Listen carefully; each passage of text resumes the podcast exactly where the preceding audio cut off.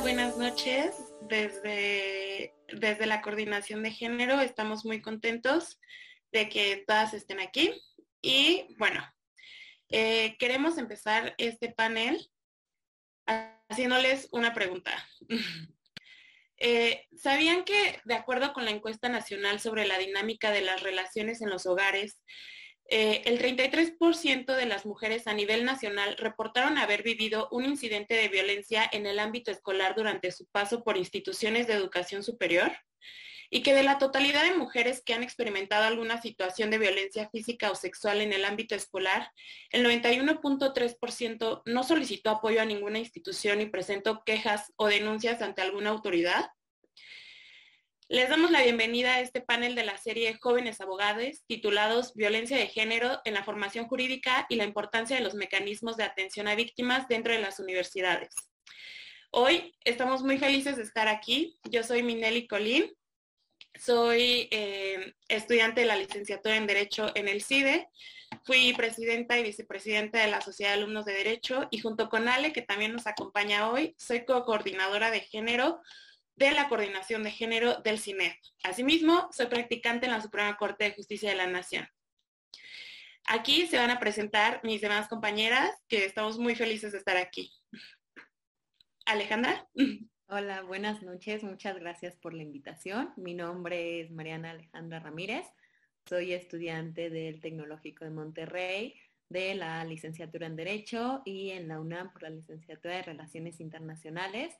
Fui vicepresidenta de la Sociedad de Alumnos en, el periodo 2020-2021 y eh, como mencionó Minelli, soy co-coordinadora actualmente en el CINE en la coordinación de género. Muchas gracias por la invitación. Hola, muy buenas noches a todas, todos y todes. Eh, mi nombre es Carla Monserrat Estrada Hernández. Actualmente soy estudiante de sexto semestre de la Universidad Veracruzana. Soy presidenta de la mesa directiva del Semillero de Derecho Parlamentario y Técnica Legislativa. Es una organización estudiantil.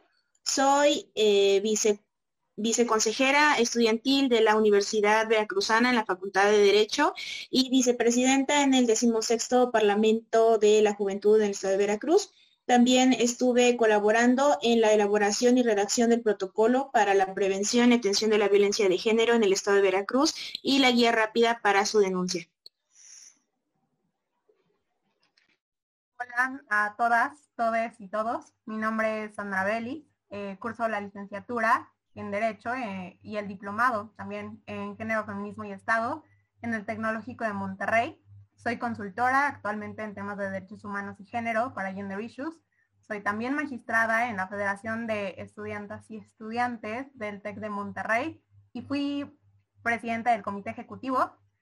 Actualmente también soy miembro de la coordinación de género de este Consejo Interuniversitario y fui parte del Parlamento de Mujeres Ciudad de México 2021. Muchísimas gracias por la invitación y qué gusto verles, aunque no les vemos, pero les sentimos por acá. Bueno, pues en esta ocasión el formato del panel eh, será, en principio vamos a explicar la violencia de género, las modalidades y asimismo vamos a dar estadística eh, sobre estos temas. Posteriormente vamos a explicar y dar un poco de contexto sobre la violencia de género en la formación jurídica y explicar los tipos de violencia, es decir, la violencia sistemática, la simbólica. Eh, por último, vamos a informar sobre los mecanismos de atención actuales. Eh, esto también lo vamos a llevar a los mecanismos de, atención que existen actualmente dentro de las universidades. Y al final tendremos un espacio para atender las preguntas y respuestas que nos hagan llegar por el chat y por la caja de preguntas y respuestas. Este, bueno, pues empezamos, empezamos este, este, este panel. Y eh, les doy la palabra a Alejandra y vamos a empezar con qué es la violencia de género. Muchas gracias. Y este, este panel eh, vamos a hablar qué es la violencia de género y por lo tanto eh, es conveniente definir por una parte qué es la violencia y definir qué es género y en qué consiste este término. Pues la violencia son aquellos comportamientos violentos de forma general que provocan o pueden provocar daños físicos o psicológicos. Estos se llevan a cabo de diferentes formas y no solamente son, por decir, amenazas o eh, golpes que pueden ser los más notorios. Al hablar de violencia de género, nos referimos cuando una persona ejerce poder sobre otra, normalmente es un hombre, y comete actos violentos. En este caso implica pues el género, que es hacia una mujer o hacia alguien de la comunidad LGBT. Y la particularidad de este tipo de violencia es que está motivada por el género, vulnerando la dignidad de quienes la padecen. Eh, el género eh, es un término que eh, hay ocasiones que no se tiene bien definido qué es. Y el género atiende a una construcción cultural que en el que se asumen ciertas cualidades y atributos al ser hombre o mujer. Antes se tenía la creencia de que eh, la clasificación de hombre y mujer atendía solamente a características biológicas, que era un extremo de ser hombre o mujer y que esto del sexo era con, se atendía a partes eh, sexuales las, del cuerpo y a cromosomas, pero incluso en esto, hablando biológicamente, hay eh, un, o sea, en, dentro de estos extremos hay una gama de matices, por lo que el significado sexual no tiene que ver en sí con una, con, con género. Entonces, eh, cabe destacar que es un fenómeno cultural y juega un papel fundamental el lugar en donde se nació, para actuar de una determinada manera que delimita la sociedad. Y esta interpretación es lo que se define como género. Y como mencioné, es una construcción social, por lo que no es algo instintivo ni natural. Y la regla es la diversidad, no la excepción, como se llega a pensar puesto que no es lógico encasillar a todas las personas en solo dos, eh, pues dos, eh, hombre y mujer. Hay una gama de matices dentro de estos dos extremos. Pero desafortunadamente, a causa del machismo, sigue existiendo un orden social de desigualdad en el que eh, la mujer es discriminada y violentada, existiendo un sistema de dominación estructural que socialmente le dan poder y mayor ventaja a los hombres en diferentes ámbitos de la vida, tanto públicos y privados, y en diferentes lugares, tanto escolares, institucionales, políticos, mm, sociales y demás, creando como resultado una desigualdad social. Y en esta ponencia vamos a dar un enfoque a la violencia de género, más que nada en las mujeres porque eh, según estudios, el INEGI hizo una encuesta y el 66.1% de las mujeres en México de 15 a 60 años durante su vida han, sufrido al menos una vez violencia de género. Por eso es la importancia de enfocarlo a las mujeres. Y si bien sabemos que la violencia de género no solo se manifiesta en las mujeres, sino que en algunos casos es hacia hombres, personas de la comunidad eh, LGBT, lo vamos a enfocar en esto. Eh, es importante que destacar la finalidad de esta ponencia, que es visibilizar la violencia de género, que, tienen, que tiene elementos que la distinguen pues de la violencia en general y que es importante hablarlo, porque esto es una construcción social con estereotipos, con creencias sociales que hay que deconstruir y debemos de tomar acciones para que esta violencia se deje de replicar. Gracias, Ale. Eh, Carla, ¿nos quieres explicar un poquito más sobre las modalidades de la violencia de género? Sí, Minelli, muchas gracias eh, por el espacio y me gustaría hacer una distinción principalmente respecto a lo que se considera como una modalidad y un tipo de violencia. Entonces, el tipo es la manera en la que se va a ejercer ese tipo de violencia, ¿no? La violencia, cómo se va a ejercer y cómo va a repercutir en la persona. Son diferentes ámbitos que ahorita voy a explicar. Y las modalidades es más bien en dónde se ejerce, ¿no? Eh, en el espacio sobre el que se ejerce hacia la persona. Entonces, en ese sentido, hay algunas autoras, algunos autores, e incluso una forma más sencilla para entender los tipos de violencia es clasificarlo como en este eh, famoso esquema de un iceberg, ¿no? Donde hay una superficie visible y hay una superficie mucho más profunda que es complicado eh, visibilizar, ¿no? Que no sale a la superficie fácilmente y por lo tanto es más complicado que las personas lo puedan percibir.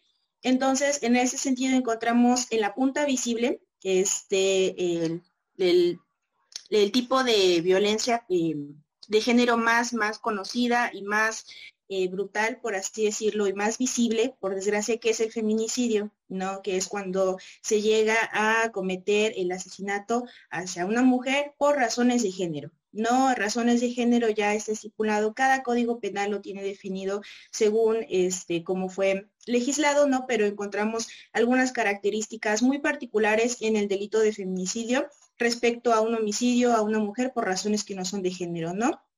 Por ejemplo, eh, tenemos el caso de que si por accidente eh, una persona atropella a una mujer y en, este incidente muere, no estamos hablando de un feminicidio, no estamos hablando de un homicidio, podría ser en este caso culposo, ¿no? Pero en el caso de un feminicidio hablamos principalmente de ciertas características como la exhibición de su cuerpo en espacios públicos, el abuso sexual, etcétera, ¿no? Entonces encontramos en la punta del iceberg el feminicidio como el tipo de violencia más visible. Seguimos con la violencia física, ¿no? Que se puede manifestar de múltiples formas. Lo encontramos desde agresiones como empujones, pellizcos, golpes, lesiones, ya que son mucho más visibles o mucho más marcadas, que dejan secuelas físicas en las personas, ¿no? En las mujeres particularmente.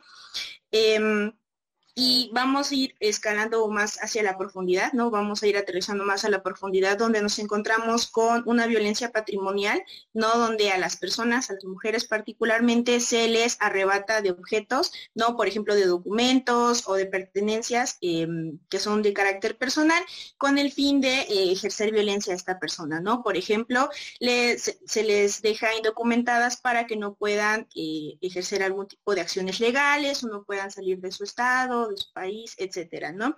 En el caso de la violencia económica, que es un poco más profunda todavía, es cuando hay un em, espacio de dominación del hombre hacia la mujer, particularmente del hombre hacia la mujer, donde se le priva de poder ejercer alguna actividad económica que le permita contribuir a su bienestar, ¿no? Y el de su familia. Entonces, usualmente es el hombre quien ejerce el papel o el rol de, proveedor y por lo tanto, cuando la mujer detecta cierto tipo de violencia, no puede salir fácilmente porque depende económicamente del hombre, ¿no? Entonces, por eso hablamos que es muy difícil escapar de un círculo de violencia, de una relación violenta, ¿no? Eh, por mucho que, queramos que las mujeres eh, se empoderen y simplemente dejan a sus parejas, nos damos cuenta que hay un trasfondo mucho más profundo respecto a ello eh, nos vamos a las agresiones sexuales que por desgracia tienden a ocurrirse en espacios que eh, comúnmente deberían ser seguros, ¿no? Como los espacios familiares, los espacios escolares o los espacios laborales y por lo tanto son más difíciles de detectar. Y existen otras formas análogas a este tipo de de violencias, ¿no? Entonces, cuando nos encontramos con algún tipo de violencia es necesario ir detectando si nos eh, enfocamos al, orden psicológico, ¿no? Al orden emocional, al orden, eh, no sé, físico particularmente, ¿no? Y luego nos vamos a trasladar a lo que son las modalidades de violencia, es decir, dónde se va a ejercer ese tipo de violencia.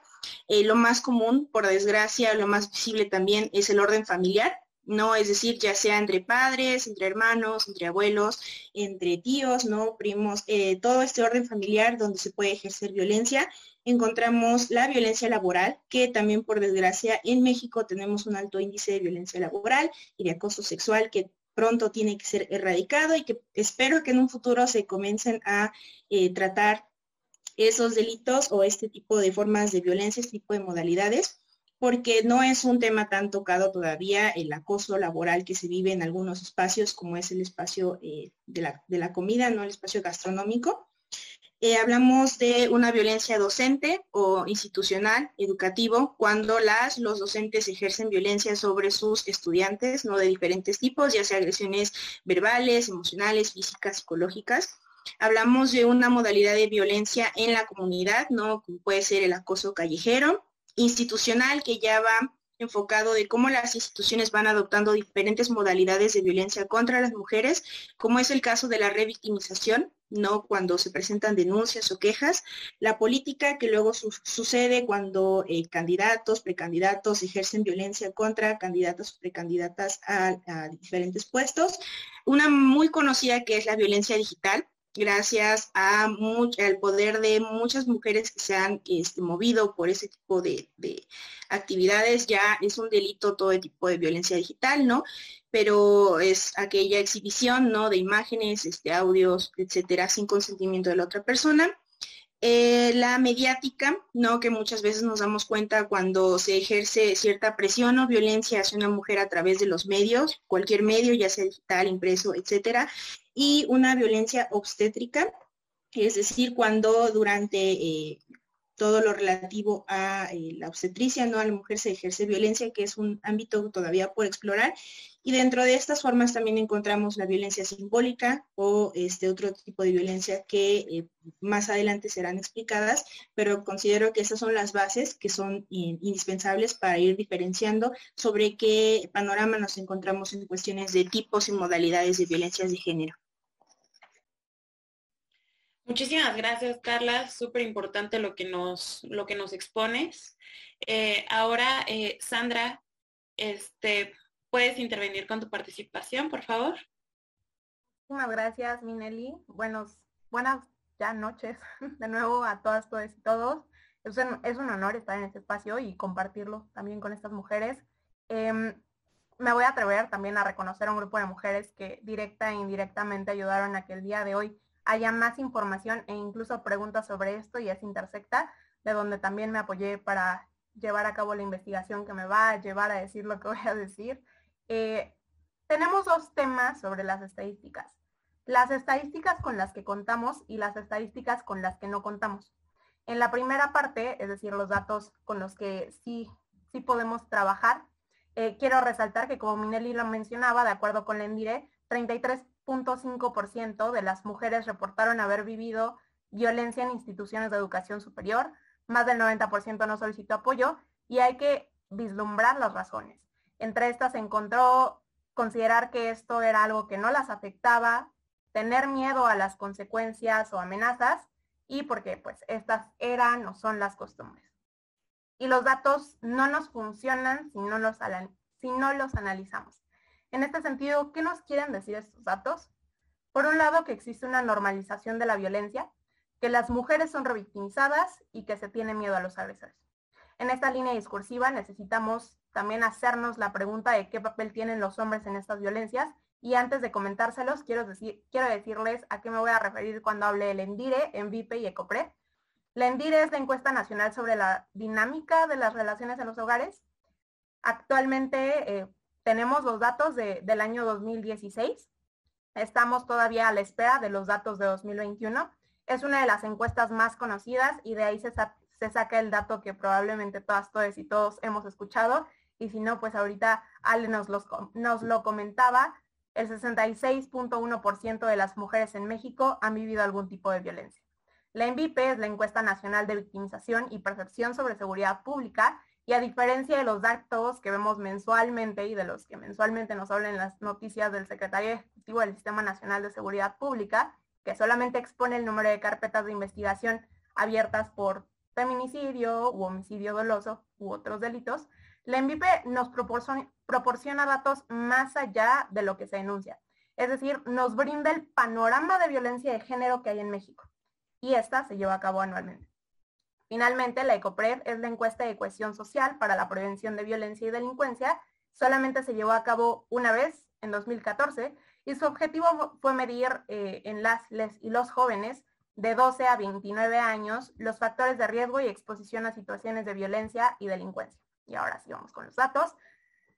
Las mujeres son la mayoría de las víctimas de esta forma de violencia. Y esto lo muestra tanto la ENVIPE como la ECOPRED.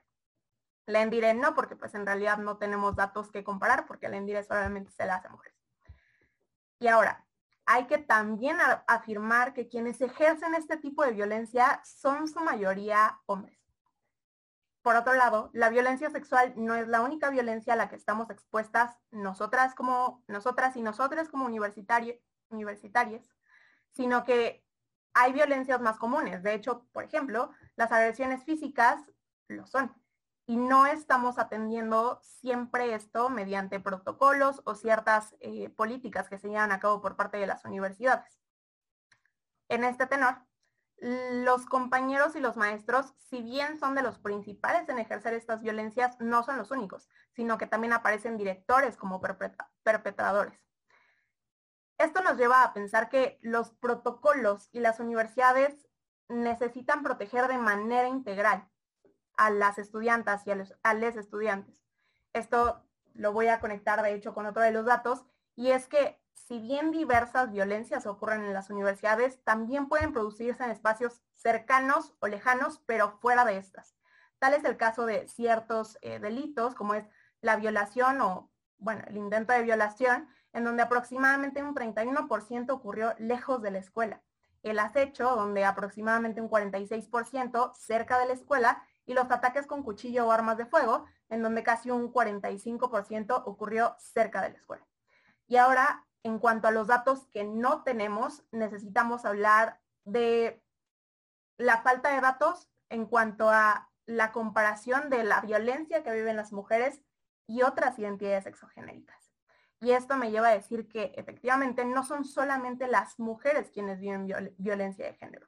Existen otras identidades exogenéricas que también viven violencia causada por su género. Y pues esto es contrastante debido a que tenemos encuestas que, como le Endire, que solamente se le hacen a las mujeres. Hace también, más bien, hay una falta de datos también que van más allá del canon binario, como, por ejemplo, quién está ejerciendo la violencia o quienes están recibiendo las violencias. Y bueno, algo que a mí me llama mucho la atención, pero pues también entiendo que se relaciona con los presupuestos con los que se cuentan, es la periodicidad de las encuestas. Por ejemplo, la ENDIRE se lleva cada cinco años, la, bueno, la MVP sí es anualmente, sin embargo, sí necesitamos tener encuestas que nos permitan vislumbrar el panorama de violencia de género en las universidades de una manera más cercana. Y aquí entran directamente las universidades. También es necesario que contemos con datos por parte de ellas y también es necesario que las universidades le dejen de tener miedo a estos datos, que los transparenten y que a partir de ahí podamos trabajar.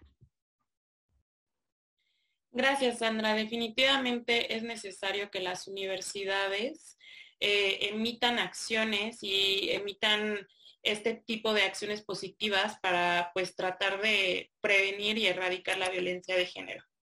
Eh, bueno, es mi turno de participar y yo les voy a, platicar un poco sobre la legislación en torno a, este tema. Eh, bueno, pues para empezar, en la Constitución Política de los Estados Unidos Mexicanos eh, tenemos el artículo primero y el artículo cuarto que previenen la discriminación y pues también garantizan la igualdad entre hombres y mujeres. Eh, eso como el régimen máximo, como la constitución, y pues bueno, también sabemos que según la contradicción de tesis 293-2011, todas las sentencias de la Corte Interamericana de Derechos Humanos son vinculantes para México. Y en este sentido tenemos sentencias como Campo Algodonero este, versus México, y tenemos eh, numerosos precedentes que prohíben y sancionan la violencia de género. Eh, por otro lado, también tenemos la Ley Federal para Prevenir y Erradicar la Discriminación, la Ley General para la Igualdad entre Mujeres y Hombres, la Ley General de Acceso de las Mujeres a una Vida Libre de Violencia, el Reglamento de la Ley General de Acceso de las Mujeres a una Vida Libre de Violencia y la Ley para Prevenir y Sancionar la Trata de Personas, así como el Reglamento de la Ley para Prevenir y Sancionar la Trata de Personas. Eh, esto en el ámbito legal estatal y también sabemos que ha ido avanzando poco a poco la eh, legislatura en cada estado y hay porciones de códigos civiles que, pues bueno, este, garantizan una igualdad de género y también debemos recordar el precedente y este, la obligación de juzgar con perspectiva de género que tienen todos los jueces eh, del Estado mexicano. Todos los jueces tienen la obligación de, jugar, de juzgar con perspectiva de género para para que precisamente no estos derechos que acabo de mencionar, para que no se queden en papel, para que no sean derechos de papel y puedan llevarse efectivamente a la realidad y puedan eh, contribuir los jueces desde eh, esta estructura en, las, en, los que, en los que las y los jueces están a tratar de prevenir este, la violencia de género y a sancionarla. Este, eso en el ámbito eh, estatal y en algunas universidades ya se están implementando protocolos para este, tratar la violencia de género, porque son necesarios y se necesita que existan este tipo de protocolos para que dentro de las universidades se erradique y se sancione la violencia de género que es ejercida eh, en, estas, en estos contextos.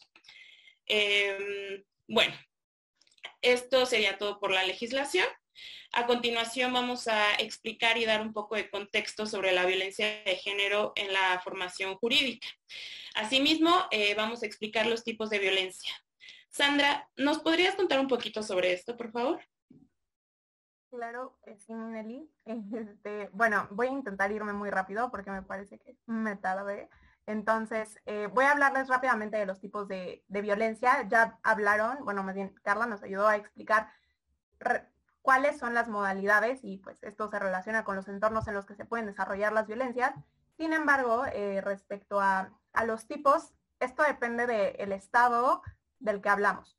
Por ejemplo, en cuanto a la Ley General de Acceso de las Mujeres a una vida libre de violencia, la violencia psicológica, la violencia física, la violencia económica y la violencia sexual son las que pues no predominan, pero son las que se encuentran legisladas. Entonces, hablando de la violencia psicológica, son actos u omisiones que dañan la estabilidad psicológica de las personas. En cuanto a la violencia física, pues estamos hablando de pues, daños no accidentales en los que se usa la fuerza física o algún tipo de arma u objeto que provoca o no lesiones, sean internas, externas o ambas. Eh, bueno, también la violencia patrimonial, que son los actos que afectan la supervivencia de las víctimas la violencia económica. Eh, en este caso, pues estamos hablando de violencias que se manifiestan mediante limitaciones que buscan controlar la forma en la que cierta persona em, lleva a cabo, bueno, más bien maneja sus ingresos y pues la violencia sexual, que estamos hablando de los actos que degradan o dañan el cuerpo o, la sexualidad de una persona que pues en este caso les podemos llamar víctimas. Em, o también sobrevivientes, eso ya es otra cosa, pero es también este, esta reivindicación de los términos. Algo que me gustaría recoger de esto es que la ley de acceso de las mujeres a una vida libre de violencia de la Ciudad de México también nos habla ya de violencia, por ejemplo, contra los derechos reproductivos.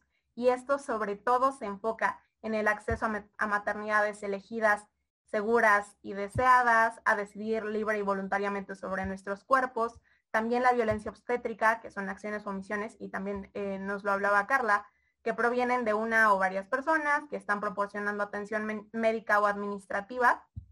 Eh, y bueno, respecto a la violencia sistemática y simbólica, en cuanto a la simbólica, que muchas personas dicen que esta es la base de las demás violencias, es la violencia que se relaciona con patrones de estereotipos, mensajes, valores y que transmiten dominación, desigualdad y discriminación y provocan esta también discriminación en las relaciones sociales y naturalizan la subordinación de las mujeres en la sociedad. En cuanto a la sistemática, hablamos de esta violencia porque no es una violencia que se enuncie de manera individual. ¿Y a qué me refiero cuando hablo de esto? No es que las mujeres, voy a usar un, un ejemplo sumamente blanco, una disculpa, pero no es que las mujeres no puedan llegar a puestos de decisión o de poder porque haya nada más una persona que no les permite que lleguen, sino que hay todo un sistema que está construido alrededor de que las mujeres se queden en lo privado y que los hombres tengan estos espacios públicos. Y es cuanto, gracias. Muchísimas gracias, Sandra. Y efectivamente, este tan lamentable creencia de que la mujer exclusivamente pertenece al espacio privado y por eso no puede acceder a puestos públicos es algo que también definitivamente es una violencia y se debe trabajar para tratar de eliminar estos estigmas sociales. Eh, bueno, eh, yo voy a evidenciar un poco el enfoque machista que tiene el derecho. En este caso voy a hablar sobre mi universidad. Eh, como ya anteriormente había mencionado, este, yo estudio en el CIDE y en el CIDE de las 22 materias en segundo, cuarto, sexto y octavo semestre, solo el 18% son impartidas exclusivamente por mujeres. Eh, el 64% son impartidas exclusivamente por hombres. Por lo tanto, más de la mitad del total de materias son impartidas solo por hombres. Esto durante toda la licenciatura. O sea, es increíble que en pleno 2022 el 64% de las materias, más de la mitad, sean impartidas exclusivamente por hombres. Eso también te habla de una desigualdad eh, dentro, de las, dentro de las mismas estructuras de las universidades. Eh, y lo ligo mucho con lo que acaba de decir Sandra del espacio privado y del espacio público. Por ejemplo, también en derecho civil, que es una de las materias que desafortunadamente eh, todavía existe legislación que no tiene perspectiva de género y que todavía existe legislación la cual resulta perpetuante de la violencia de género. En esta materia no existe ninguna que sea impartida exclusivamente por mujeres, ni derecho familiar, este, ni contratos, ni obligaciones, ninguna de derecho civil es impartida exclusivamente por mujeres. Ahora también, ¿cuáles son otros retos que enfrentamos?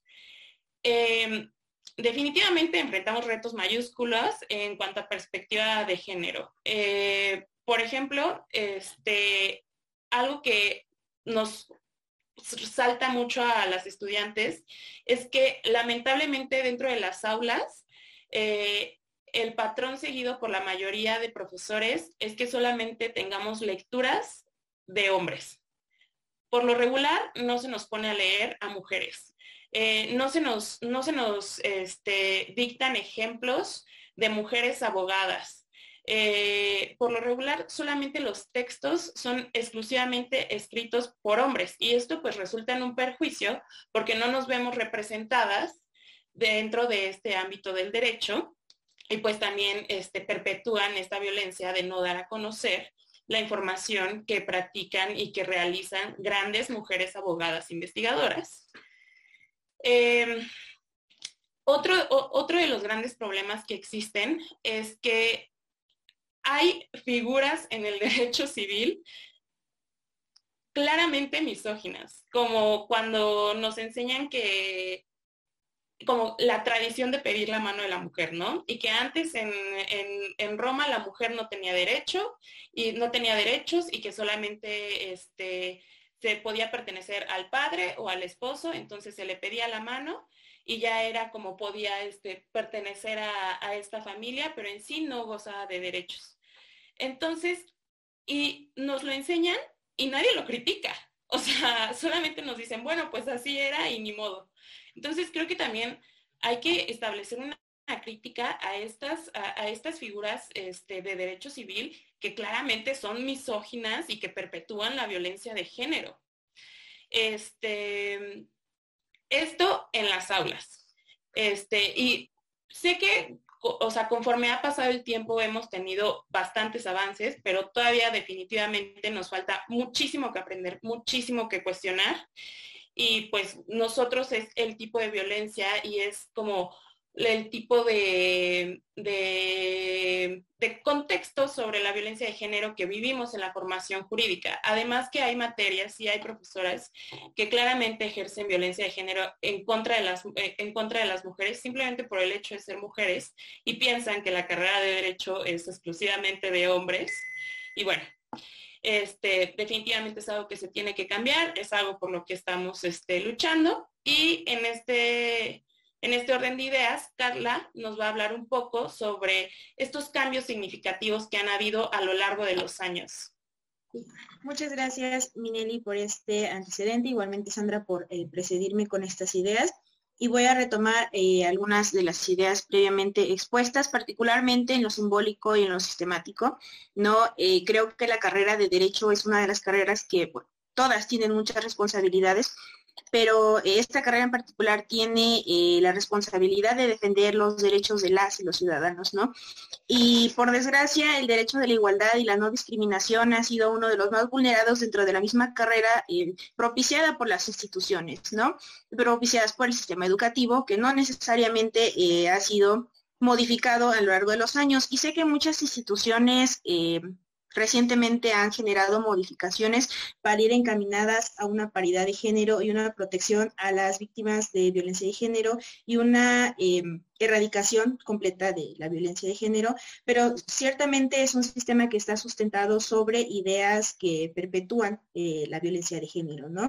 Entonces, en ese sentido, eh, hay varias eh, acciones que ahorita voy a, clasificar en tres que han sido implementadas por mi universidad, la Universidad Veracruzana, y por otras universidades que eh, exhorto a las personas que están en esta sesión a que investiguen un poco acerca de aquellas acciones positivas, aquellas acciones que han llevado a cabo sus universidades para erradicar, prevenir y sancionar la violencia de género. Sé que hay unas universidades que están tres, cuatro pasos adelante que la Universidad Veracruzana Veracruzana, pero sé también que mi universidad está tomando acciones firmes respecto a estas acciones, ¿no? a, este tipo de, violencia en particular. Y me gustaría que fuera también un referente para algunas otras instituciones de educación superior.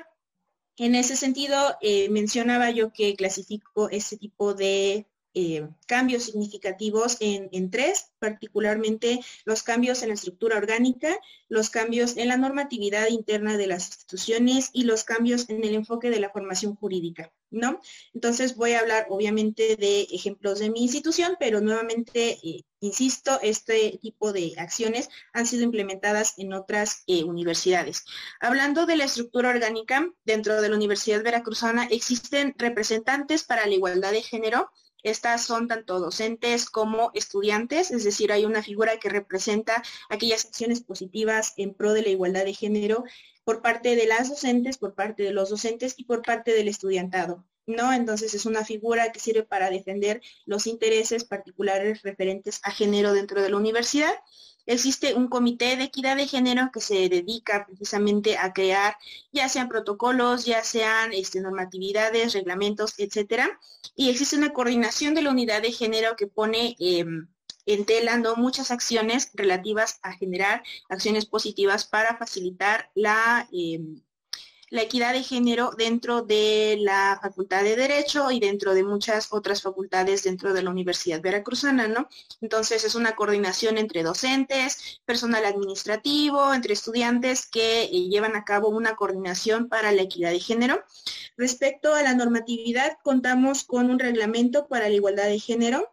Este es meramente eh, exclusivo para ir encaminado a una paridad e igualdad de género dentro de la institución contamos con una inclusión de la prevención de la violencia de género dentro de nuestro estatuto de estudiantes, dentro de nuestra normatividad, como sería la ley orgánica, como serían estatutos, como serían reglamentos y lo más importante que destaco em, es el protocolo para atender la violencia de género de la Universidad Veracruzana, creado en 2019. Eh, fue un proyecto eh, muy bien encaminado por muchas docentes que, algunas las conozco, algunas otras no, pero son eh, personas brillantes encaminadas a la protección de derechos de las mujeres y derechos humanos. Entonces es un, un proyecto encaminado a tres ejes principales, comenzando por las acciones previas a la realización de una queja por violencia de género. Luego está estructurada aquella formación de la queja, ¿no? ¿Qué es lo que necesitas? ¿Cómo lo vas a llevar a cabo? ¿Cuáles son los pasos a seguir? ¿Y qué acciones vienen después de que tú presentas una queja, ¿no? Eh, y esto viene en diferentes escenarios, ¿no? En caso de que suceda de un docente a un estudiante una estudiante, entre estudiantes, viceversa, etcétera, ¿no? Es, está bien estructurado respecto a aquellos escenarios en los cuales puede eh, servir o funcionar este protocolo y puedo destacar que mm, Este ejercicio fue elaborado en 2019, fue muy avanzado para 2019, pero estamos en 2022 y ya no es lo suficientemente, em, ya no abarca las necesidades completas ¿no? de las y los estudiantes. En ese sentido, Aún se piden requisitos como llenar formularios donde se habla de sexo de las personas cuando en realidad deberíamos atender al género, ¿no? Debido a que nuevamente si se solicita el sexo de las personas puede recaer en una violencia simbólica hacia quienes son personas de la comunidad trans, ¿no? Entonces resulta doblemente eh, violento al, al implementarse este tipo de requisitos. Entonces el ideal es que se cambie hacia este tipo de, hacer esa visibilización, ¿no?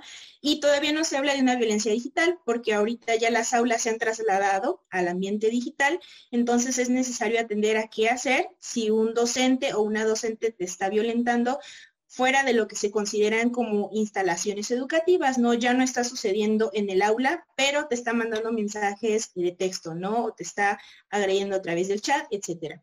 Y por último, hay cambios en el enfoque de la formación jurídica, que esto sí es muy visible en muchas otras universidades, como la generación de espacios de diálogo, ya sea que universidades creen o generen eh, conferencias, paneles, etcétera hay una formación jurídica que va enfocada a la perspectiva de género, ¿no? Ya hay más docentes que se atreven a explicar diferentes experiencias educativas o materias con una perspectiva de género. Hay una implementación de eventos académicos eh, que van encaminados a la protección de las mujeres, ¿no?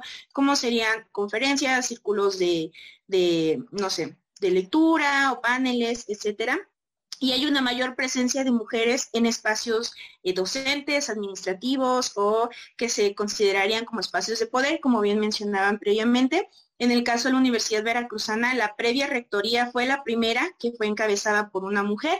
La rectora eh, Sara, Ladrón de Guevara fue la primera rectora en la historia de la Universidad Veracruzana y por desgracia ya su periodo ya terminó, ahorita está otro rector, pero fue un ejemplo muy, muy claro de cómo las mujeres cada vez van ocupando más espacios eh, autoritarios, bueno, no autoritarios de autoridad dentro de las universidades y eso es un ejemplo nada más en mi institución, pero nuevamente sé que esto se puede extrapolar a otras instituciones académicas.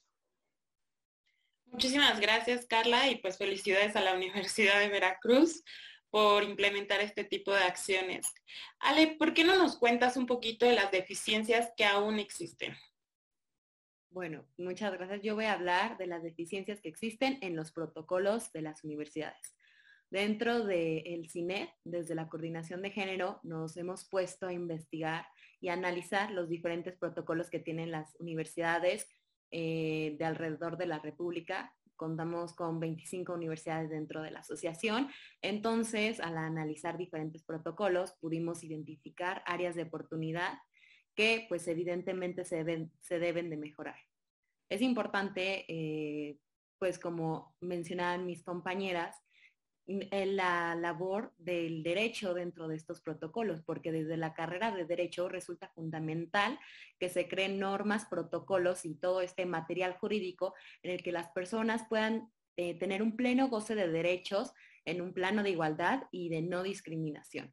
Es importante analizar toda esta legislación, todas estas normas, porque muchas en la actualidad, como mencionaba Carla, resultan obsoletas porque se elaboraron con concepciones tradicionales, por decir, sobre el género. Y como mencionamos, eh, puede ser erróneo o en algunos casos ambiguo o en algunos casos incluso se replica violencia al tener estos términos que no están actualizados. Eh, la primera área de oportunidad que identificamos es que eh, hay universidades que ni siquiera cuentan con un protocolo se necesita un protocolo de género para atender estos casos en específico. Hay universidades que tienen reglamentos y que piensan que con esto eh, pues es vasto para solucionar este tipo de, pues de problemas, de incidentes. Y pues de ninguna forma es así, porque estos reglamentos contemplan la violencia. Pero como vimos, estamos analizando violencia de género, que es un tipo de violencia especial que se debe de eh, atacar de diferente manera, se debe de abordar de diferente manera, porque las víctimas necesitan eh, pues atención especializada, las sanciones tienen que ser diferentes, los plazos, todo debe de ser diferente, por lo que en primer lugar, todas las universidades deberían de contar con un protocolo de género que es material especializado con, medidas, con las medidas necesarias para que las víctimas se sientan acompañadas, protegidas y seguras de que se les está brindando la atención correspondiente. Lo otro que notamos que hace falta es que las universidades, como mencionaba Carla, actualicen los protocolos. Sí está muy bien que tengan un protocolo, pero debe de mantenerlo actualizado hay bastante material que puede ayudar a que los protocolos sean efectivos y a mejorarlos. Se sacan resoluciones, eh, estudios que pues obviamente se pueden eh, pues analizar e, e, integrar a los protocolos. Aunado con este punto, como, se me, como mencionaron, es necesario que haya un comité es decir, un grupo de personas encargadas de realizar las investigaciones sobre la efectividad de los protocolos, porque algo muy importante es, sí, se tiene un protocolo con definiciones, con plazos, con muchos artículos, pero realmente los protocolos están sirviendo de algo, porque de nada sirve tener un protocolo si no hay efectividad. Si, no, si los casos no se resuelven, si las víctimas no se sienten protegidas, si las sanciones no son las adecuadas, entonces es muy importante que, que el protocolo esté actualizado para que estén protegidos, como mencionaba, no solo el estudiantado, sino el personal administrativo y el personal decente, porque sabemos que la violencia de género pues también se puede dar hacia estas personas.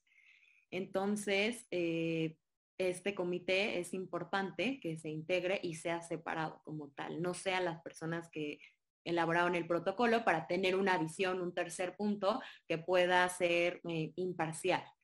Y pues con esto de la actualización, eh, quiero regresar a este punto, como mencionaba Carla, eh, necesitamos esto porque la tecnología, al menos, va, va, más avanzada que el derecho.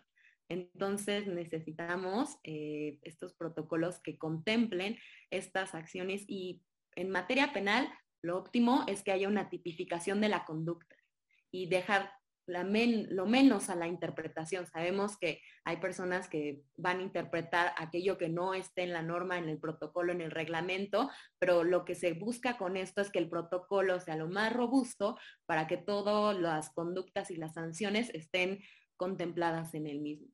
Y pues sí haya una correcta tipificación con los, pues, eh, los posibles escenarios. Otro tema muy importante es el de la confidencialidad. Y esto para las víctimas. Es importante que éstas se sientan protegidas.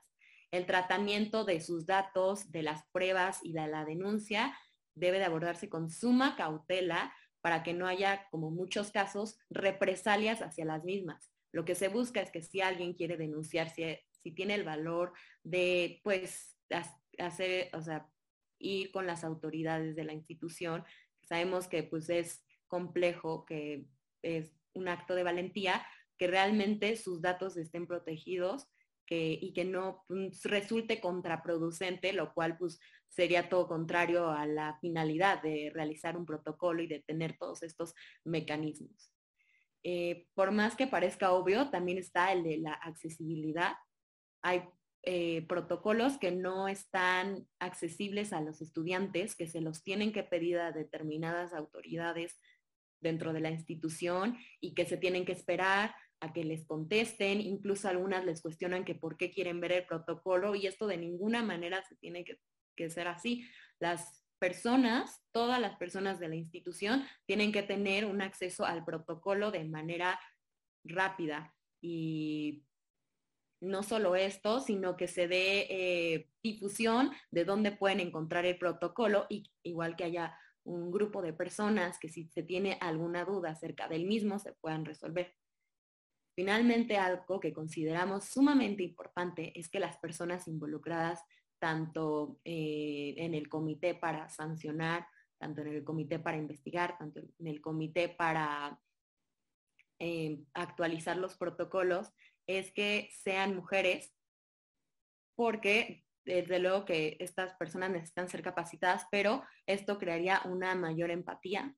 Y como mencioné, que es, o sea, no está de más que haya capacitaciones, porque como sabemos, eh, hay muchos prejuicios en, prejuicios en la sociedad y, en, y estamos en deconstrucción, entonces taller, hay, que proporcionar talleres, eh, conferencias, material para que estas personas que estén eh, pues involucradas en esto, pues puedan dar una mejor asesoría, una mejor visión y pues que ayuda a todo. Y por último, que no es tanto de los protocolos, sino fuera de esto, es la concientización y pues todo este tema de, eh, de informar sobre la violencia de género, que muchas veces no se sabe realmente qué es y las personas la normalizan, está muy normalizado, y eh, pues hablar sobre el feminismo para que no haya un sistema patriarcal, machista que violente a las mujeres. Entonces es importante igualmente la constante concientización hacia todo el personal. Muchísimas gracias, Ale. Creo que fue muy amplia tu explicación y nos dejas claras bastantes cosas. Eh, bueno, en esta ocasión, Carla, eh, ¿nos podrías explicar un poco sobre la importancia de los mecanismos de prevención y atención en relación a la violencia de género? Sí, Minelli, muchas gracias. Voy a retomar muchos de los puntos que había mencionado Ale hace un momento, comenzando por, eh, bueno, quizás nos podemos preguntar por qué es necesario que se implementen ese tipo de mecanismos que, como había mencionado, no solo son los que están plasmados en un protocolo, en un reglamento, en una, en una ley orgánica, sino aquellos incluso que son enfocados a darle más visibilización a las mujeres, ya sea como estudiantes, como docentes, como personal administrativo, y aquellas que van encaminadas a cambiar la estructura por completo del sistema eh, educativo, ¿no? Entonces, ¿cuáles son los puntos necesarios y por qué es importante que cada universidad vaya implementando poco a poco em, este tipo de mecanismos? Eh, yo los resumo en unos cuantos pasos. El primero sería la concientización, como decía Alejandra hace un momento precisamente, eh, el hecho de que em, todos estos mecanismos yo los clasifico en que va en tres como pasos, ¿no? Primero comenzamos con una prevención. No es necesario que obviamente todo tipo de violencia antes de que sea sancionada o erradicada tiene que ser prevenida, ¿no? Entonces comenzamos con una concientización acerca de los tipos y modalidades de violencia, ¿no? De, qué manera se pueden ejercer y de esa forma las personas que son víctimas se dan cuenta que son víctimas, ¿no? Porque muchas veces puede parecer obvio cuando lo ves desde afuera, pero cuando estás inmersa en un espacio de violencia es un poco más complicado identificar este tipo de acciones que son violentas, ¿no? Porque muchas veces este tipo de acciones eh, escalan, ¿no? Comienzan a veces con un empujón, con un grito, con un chantaje, pero terminan muchas veces en lesiones que son físicas y que puedan atentar contra la vida de la víctima, ¿no? Entonces, en primer lugar, eh, facilitan la concientización de la comunidad, en este caso la comunidad estudiantil y docente. Continuamos con una parte de visibilización de la violencia de género. Precisamente como mencionaba Ale, si no existen protocolos, es imposible que dentro de las instituciones podamos visibilizar cuántos casos de violencia de género hay. No, si manejamos todo tipo de agresión o de violencia eh, como una violencia simple, sin llegar a la violencia de género, no vamos a saber en qué nivel o en qué eh, estado de violencia de género nos encontramos como institución si no hay medios para determinarlo, ¿no? Para detectar ese tipo de áreas de oportunidad y así podemos llegar a un diagnóstico, ¿no? Este, de, determinar qué tipo de acciones son necesarias implementar, en qué tipo de áreas o espacios es necesario implementar estas acciones. Entonces, en segundo término es esto, la visibilización de la violencia de género. Y después, sirven para orientar a las víctimas, como es el caso de los protocolos, de las leyes, de los reglamentos, porque una vez que te das cuenta que eres víctima de violencia de género, ya no sabes qué sigue, ¿no? No sabes que, con qué mecanismos cuenta tu universidad para hacer valer tus derechos como estudiante, entonces te sirve para orientar más o menos el camino que vas a tener que ir enfrentando poco a poco para llegar a un espacio de justicia, ¿no? Porque al final de cuentas creo que es lo que se busca con este tipo de protocolos. En cuarto término, generan espacios libres de violencia de género, que es el ideal sobre el cual trabaja este tipo de mecanismos, ¿no? Ya generan este, un espacio en el que sabes que puedes eh, orientarte correctamente y llegar a ciertas sanciones en caso de que se determine así hacia la persona que fue agresora y poco a poco ir generando espacios libres de violencia, que creo que es la deuda más grande que tienen las instituciones educativas hacia las estudiantes y los estudiantes, les estudiantes, porque todavía no son espacios seguros por desgracia, de por sí ya es poco el índice de personas que llegan a, a, una institución educativa a nivel superior y encima estos espacios no son espacios seguros para muchas de nosotras, no son espacios donde todavía tenemos que ir evitando espacios de violencia, entonces el ideal es este, que lleguemos a un espacio libre de violencia y en un cuarto término que es ya más enfocado a lo simbólico, es que empoderan a las personas que son víctimas o sobrevivientes de casos de violencia de género. En primer lugar, porque sabes que cuentas con un mecanismo de protección para tus derechos y en segundo término, porque sabes que estos mecanismos sirven para que poco a poco tú tengas espacios dentro de las instituciones académicas, ya sea como principalmente como estudiante y en segundo término quizás como docente y posteriormente en un espacio de autoridad, ¿no? Como podrían ser, eh, no sé, cuestiones de rectorías o de representación em, un poco más eh, doctrinaria, ¿no? Académica dentro de las instituciones. Entonces, esos son los puntos que yo rescato y por los cuales todas las instituciones educativas tendrían que implementar este tipo de mecanismos de protección. Sí, muchísimas gracias, Carla. Muchísimas gracias por empezar, por empezar este, pues nuestro último bloque de esta conferencia. Eh, ahora, Ale, eh, ¿por qué no nos comentas un poquito sobre la importancia de la perspectiva de género cuando se juzga? Y también eh, platícanos un poco más sobre este proyecto de reformas que actualmente nos comentaste que se está llevando a cabo dentro del cine. Claro pues resulta de suma importancia que el analizar y juzgar los casos que se puedan presentar en las instituciones se haga con perspectiva de género. En muchas ocasiones hemos escuchado la falacia de que no se debería de hacer una distinción a la hora de juzgar entre un hombre y una mujer, porque en, la legislación los hombres y las mujeres tienen los mismos derechos, eh, pero, como mencionaste, Minelli, en la práctica, bajándolo a lo práctico, no es así. Eh, hay una distinción y es importante visibilizar cómo en la realidad la concepción tradicional del género existe discriminación y hace que exista una violencia en las actividades cotidianas que realizan las personas. La perspectiva de género es importante porque esta busca que, que se juzgue sin la idea preconcebida de que las personas encajan en los estereotipos que se tienen, que mencionamos al principio. La perspectiva de género hace que se esté consciente que existe una gran diversidad de género y que hay que eh, juzgarlo de manera diferente, porque como mencioné, si bien en la, en la legislación los hombres y las mujeres tienen los mismos derechos, eh, hay un sector poblacional, que son las mujeres, personas de la comunidad LGBT, que sufren este tipo de violencia y sufren desigualdades que hay que subsanar y que estas desigualdades son las que la sociedad ha construido.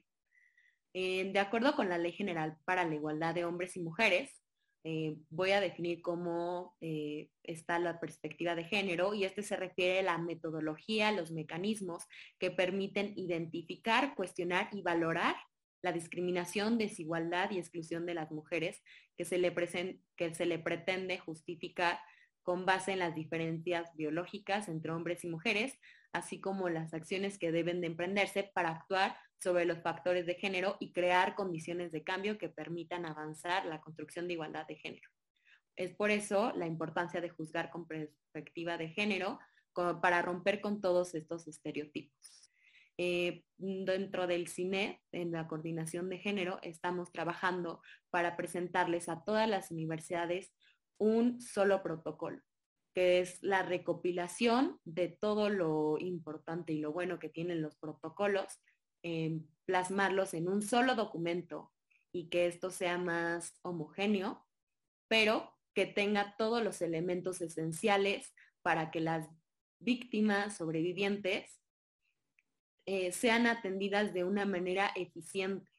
Entonces, eh, hemos, hemos estado trabajando con representantes de cada universidad y estamos abiertas a que más personas se unan a reformar esto, reformar los protocolos que se tienen en caso de las universidades que ni siquiera cuentan con un protocolo, pues que se inicie con esto.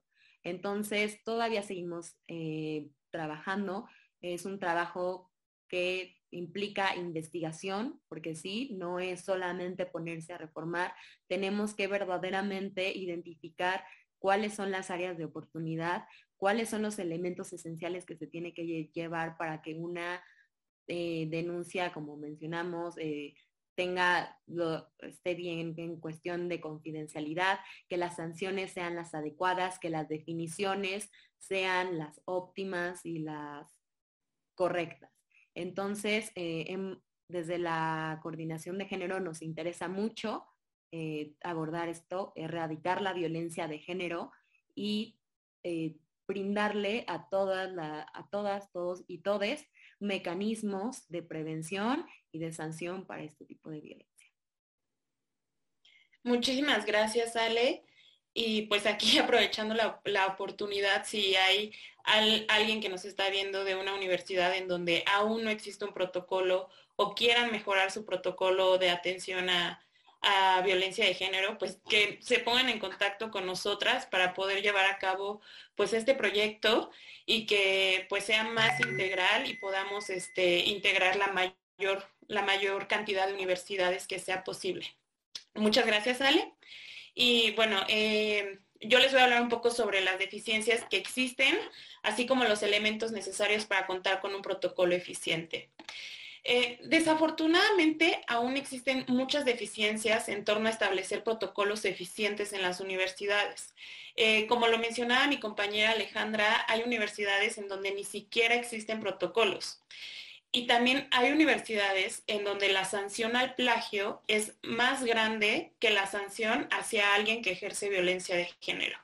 Por ejemplo, la sanción, de, la sanción por cometer plagio es expulsar a la persona, pero la sanción a alguien que comete violencia de género es solo tener una charla y dejarlo pasar, ¿no? O sea, entonces creo que también por eso es la importancia de que existan los protocolos y de que exista cómo es que se debe de llevar este proceso y qué sanciones deben de existir para prevenir, erradicar y sancionar la violencia de género dentro de las universidades. Eh, estos protocolos deben de ser para la comunidad y los elementos necesarios, pues, son siempre tomar en cuenta a las víctimas o a las sobrevivientes, también tomar en cuenta la violencia que se vive dentro de las aulas y fuera de ellas. Eh, como lo mencionaba mi compañera Carla, eh, la violencia de que te estén mandando mensajes en un tono violento o acosador eh, pues también es súper importante ir actualizando los protocolos y tomar en cuenta que también las violencias van avanzando y, este, y que se deben de tomar en cuenta. Eh, asimismo, eh, pues mantener el anonimato de las, les, los víctimas, así como también de los, de los testigos involucrados, ¿no? Y pues evidentemente que también existan principios rectores dentro de estos protocolos como la presunción de veracidad del dicho de la persona afectada, el respeto a la decisión y dignidad de la persona afectada, la intervención oportuna, porque esto es fundamental. Si existe, el, o sea, si existe el protocolo, si hay una sanción, pero nadie se pone a trabajarlo, nadie verdaderamente está vigilando que se, que se haga cumplir.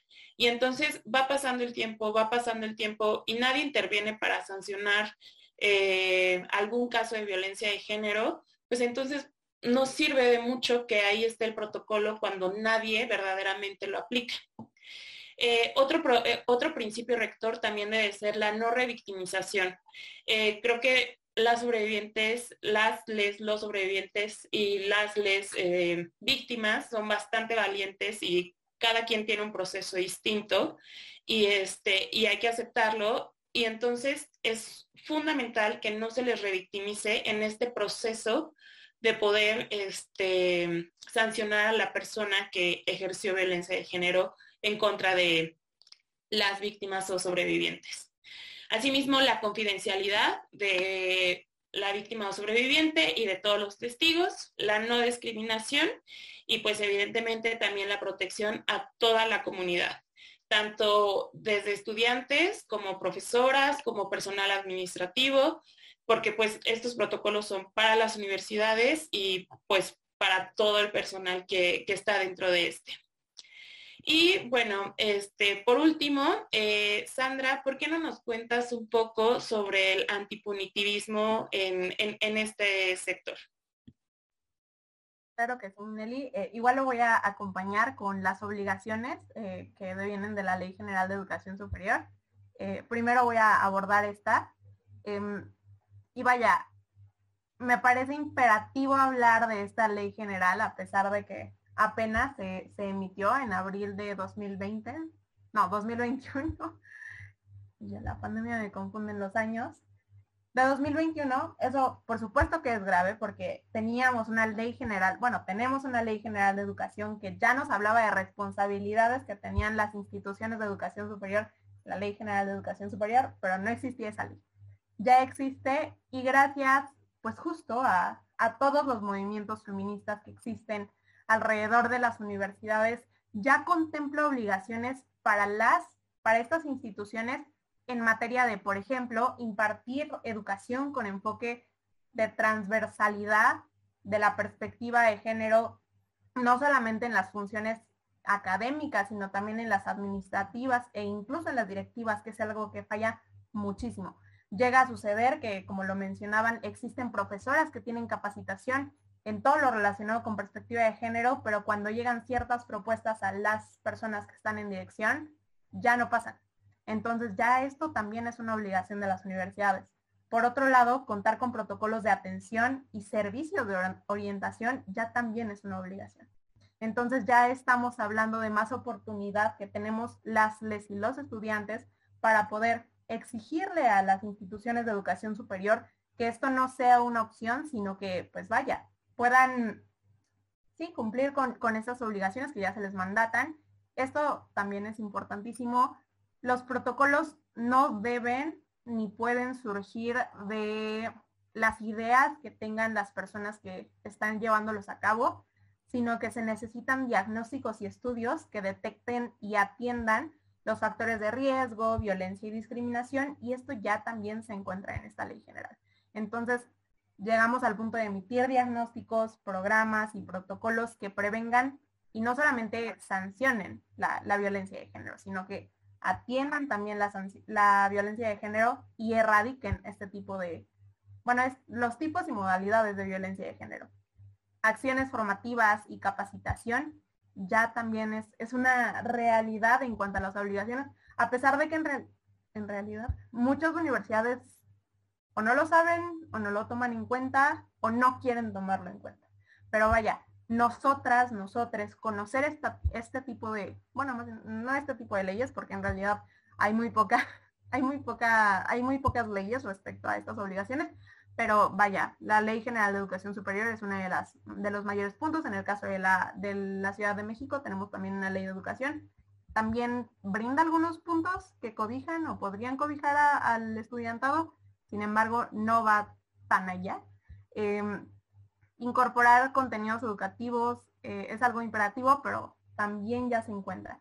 Entonces, yo creo que también es un punto fundamental que, que a exigir con base en esto. Y ahora sí, para ir más allá de las sanciones, me parece imperativo que nos planteemos algunas preguntas como, y, incluso lo notaba ahorita en, las participaciones que, que tenían ¿Qué sucede cuando se le rescinde un contrato a un profesor que hizo un comentario misógino u homofóbico en la universidad?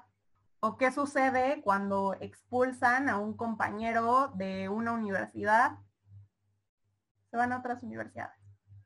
Entonces, tenemos una situación que ya no solamente se queda en una institución, sino que va a ir impactando, en el caso de la Ciudad de México, hablando de la zona de Santa Fe. ¿Cuántas universidades tenemos en esa zona? ¿Y cuál es la posibilidad de que justo se vayan compartiendo compañeros o profesores misóginos u homofóbicos o que hacen otro tipo de comentarios? Y aquí entonces es fundamental empezar a analizar las vías alternas o alternativas que podemos llevar a cabo y aquí viene algo que desde mi punto de vista y lo he compartido con otras compañeras y también resulta que, tenemos un punto de, conexión en, este, en esta afirmación. Necesitamos reeducar y apostar justamente no solamente a la sanción, sino a la prevención. ¿qué pueden hacer las universidades y qué no están haciendo las universidades para que ya no tengamos que hacer tendederos? Y bueno, también, ¿por qué existen resistencias a que se hagan los tendederos? ¿no? Y ahora sí voy a hablar de un pequeño camino eh, para, este, para la atención de, estas violencias. Y como primer punto me gustaría decir que, y también ya, ya más o, bueno, no, ya lo mencionaban ustedes también, el protocolo no es la panacea. Tener un protocolo no va a asegurar que los casos de violencia de género disminuyan o que la violencia de género se erradique. Por principio necesitamos o necesitan las universidades conocer a la población estudiantil y, y dejar de dejarle todo el trabajo a las estudiantes. No puede ser que nosotras no podamos enfocarnos en nuestros estudios porque estamos antes de eso llevando a cabo todo el, pues sí, el, proyecto de conocer quiénes están viviendo violencia, dónde se está viviendo la violencia. Ya necesitamos que estos datos anónimos con perspectiva de género, derechos humanos e interseccionalidad se empiecen a recabar por parte de las universidades. Y no solamente preguntarnos si son hombres o mujeres o si han vivido violencia de género o no, sino también factores como son personas con becas las que están viviendo más violencias, son personas afrodescendientes o afromexicanas las que están viviendo más violencias y justo a eso me refiero con el enfoque de interseccionalidad que también necesitamos tener en los datos, por supuesto hablando de todo lo que mencionábamos del INEGI, pero ya hablando de las obligaciones de las universidades. Por otro lado, evaluar las herramientas. Y con herramientas me refiero a protocolos, reglamentos, lineamientos e incluso oficinas que tenemos eh, enfocadas en, en violencia de género o en perspectiva de género, debido a que en muchas ocasiones, y como lo mencionaban, no funcionan como deben. Entonces, necesitamos saber qué es lo que está fallando para poder atender eso que está fallando. Tener informes públicos sobre estos hallazgos, de nuevo, es una forma no solo de ser transparentes, sino de recuperar la confianza del estudiantado, que es algo que actualmente las universidades no tienen y que podrían mejorar. Modificar las herramientas e instituciones ya con base en estos hallazgos que se tengan, eh, trabajados mediante investigaciones también adicionales establecer espacios de colaboración permanente con el estudiantado y claro que escucharles y dejar esa puerta abierta. A pesar de que, bueno, y quiero aclarar esto, todas las universidades son sumamente diferentes y bueno, y por eso justo no, no puede haber como un protocolo que sea igual para todas, debido a que, no sé, tenemos universidades, bueno, simplemente en este panel tenemos a una persona que es del CIDE, a una persona que es de la Universidad Veracruzana y a dos personas que son del TEC de Monterrey e incluso simplemente hablando de la cantidad de estudiantes que hay, hay una diferencia abismal.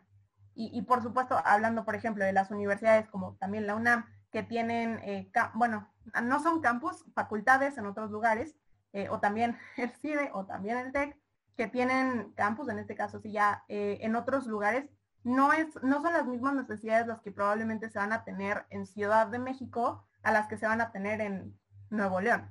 Entonces también es como tomar en cuenta esto, concientizar y reeducar de una manera permanente, que es algo que también mencionaban, debido a que esta violencia es estructural. No estamos hablando de nuevo de algo que solamente ocurra porque una persona es mala y porque desea ser mala. Digo, sin quitarle responsabilidad a los agresores, también es fundamental abordar esta situación. Y finalmente, tener mecanismos de retroalimentación y transparencia que, de nuevo, construyan una sociedad universitaria con más confianza en la universidad, de forma que realmente logremos erradicar la violencia en un espacio que de por sí debería de ser seguro, que son las universidades. Muchísimas gracias, Sandra, por esta gran intervención y muchísimas gracias a todas las panelistas. Eh, me parece que todavía tenemos un poquito de tiempo para hacer algunas preguntas. Eh, Alex, si quieres eh, empezar con eso. Sí, igualmente pueden dejar en, la, en el chat eh, las preguntas, alguna pregunta que tengan. Ángel Antonio nos mandó esta pregunta vía mail y cualquiera de las panelistas que quiera responderla, adelante. Eh, pone, ¿qué hacer cuando un estudiante está en proceso de cambio de género y exige que se le trate de un género distinto al que nació? es decir, ocupar baños del sexo opuesto. En este caso es un hombre que hizo esta en proceso de actualización de su documentación oficial, pero ya se realizó operaciones para que se le considere como mujer y exige ingresar a los baños de mujeres. Entonces, no sé quién quiera contestar esa pregunta. Me parece que ahí Minelli tiene más claro el área de jurisprudencia, entonces no sé qué opines, Minelli, si dividimos la respuesta en cuanto a lo que ha dicho la Corte y, y lo relacionó. Súper. Claro, Sandra, comienza. Súper. Este, bueno, por principio, y, y eso es algo también fundamental, necesitamos abordar el género como algo que va más allá de solamente ser mujer o ser hombre. Ya también nos lo mencionaba Ale. Ver el género como todo este, todo este sistema que ya de por sí genera violencia por los estereotipos o mandatos o roles de género que tenemos que cumplir, es, es un primer punto. Y como segundo punto, ahora sí, necesitamos dejar de pensar que un hombre que era mujer es una mujer trans. Una mujer trans es una mujer trans que es una mujer. Y fin. Entonces, empezar, por ejemplo, desde estos cambios del lenguaje, y por ahí veía algunos comentarios de el lenguaje inclusivo no sirve para nada, me gustaría decirles que la forma en la que hablamos, por supuesto, que sirve para algo y es para incluir a las personas que históricamente han sido segregadas de la sociedad. Y eso tiene que ver con el hecho de que las mujeres no podíamos votar hasta los años 50 en México, en otros países fue aún después entonces, claro que tiene que ver el hecho de solamente hablar de ciudadanos a hablar de ciudadanes y de ciudadanas. Entonces, eso por un lado, empezar a dejar eh, pasar esta idea de que las mujeres trans son hombres, no, no son hombres, son mujeres, son mujeres trans, pero son mujeres. Entonces, eso por un lado. Por otro lado, respetar la forma en la que las personas eh, se identifican. Y bueno, eso supongo que, bueno, no supongo, Minelli dice que lo va a complementar, pero por supuesto que es discriminatorio negarle el acceso a una mujer por la forma en que se ve. Y es que hay una diversidad, y también Ale lo decía, la diversidad es la regla. Entonces, no podemos pensar que una mujer se va a ver de cierta forma o se tiene que ver de cierta forma para que la tratemos como tal. Y si una mujer trans desea entrar a los baños que le corresponden, por supuesto que tiene que tener acceso. Sí, claro, o sea, en la línea que comentaba Sandra, eh, bueno, pues también la Corte ya ha resuelto algunos precedentes sobre baños y personas que pertenecen a la comunidad LGBTTIQ y este, y bueno, o sea, solamente recalcar que como igual lo había mencionado la legislación, están constitucionalmente reconocidos los derechos a la no discriminación y este, y pues en este caso el no permitirle la entrada a un baño eh, a una mujer que se identifica como mujer, a pesar de que sus órganos sexuales sean eh, distintos a los que comúnmente se les asocia a las mujeres, este, pues sería un acto discriminatorio. Entonces, por lo tanto, pues no hay que este, olvidarnos de los precedentes de la jurisprudencia que ya este, ha emitido la Suprema Corte de Justicia de la Nación en torno a eh, este, no hacer discriminación por ningún motivo. Y este, pues bueno, eso sería todo. Muchas gracias y sí, el tema muy importante es la no discriminación. Eh, y por el tiempo, la última pregunta que se va a responder es de Luis Fuello y pregunta desde la jurisprudencia, ¿qué tanto se ha avanzado en México en la implementación de políticas de igualdad de género? Eh, bueno, desde la jurisprudencia eh, les puedo comentar que existen más de 100 jurisprudencias que hablan sobre erradicar la violencia de género. O sea, hay más de 100 jurisprudencias que hablan sobre el tema. Y como lo comenté en un principio, todos los jueces tienen la obligación de juzgar con perspectiva de género. Por lo tanto, tienen la obligación de llevar eh, estos derechos a la realidad, de aterrizarlos y de implementar, y pues bueno, sí, o sea, justo de implementar acciones este, positivas para eh, sancionar, erradicar y prevenir la violencia de género. No sé si alguien más quiera eh, agregar algo. Eh, bueno, pues creo que no. Y este, y pues eso sería todo por, por nuestra parte. Eh, nos dio muchísimo gusto estar aquí. Eh, nos da muchísimo gusto que cada vez existan más plataformas que nos abran espacios para hablar sobre estos temas tan importantes y tan fundamentales.